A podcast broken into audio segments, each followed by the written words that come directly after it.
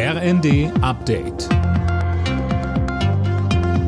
Stündlich neu. Auf den Punkt informiert. Ich bin Tom Husse. Guten Tag. Zwei Wochen nach seinem Tod in einem russischen Straflager wird Alexei Nawalny heute in Moskau beigesetzt. Schon vorher hatten sich hunderte Unterstützer des Kreml-Kritikers auf dem Friedhof versammelt. Dutzende Sicherheitskräfte sind ebenfalls vor Ort. Nawalnys Witwe Julian befürchtet Festnahmen. Nawalny galt in Russland als eine der lautesten Stimmen gegen Kreml-Chef Putin.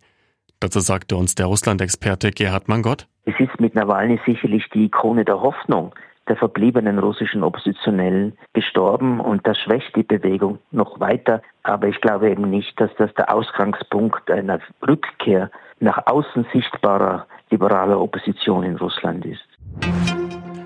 Busse und Bahnen im Nahverkehr stehen heute vielerorts in Deutschland still. Es ist Hauptstreiktag von Verdi. Dazu kommt der Klimastreik von Fridays for Future.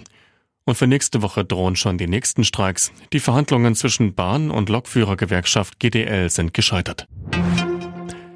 Die bundesweite Bezahlkarte für Asylbewerber rückt näher.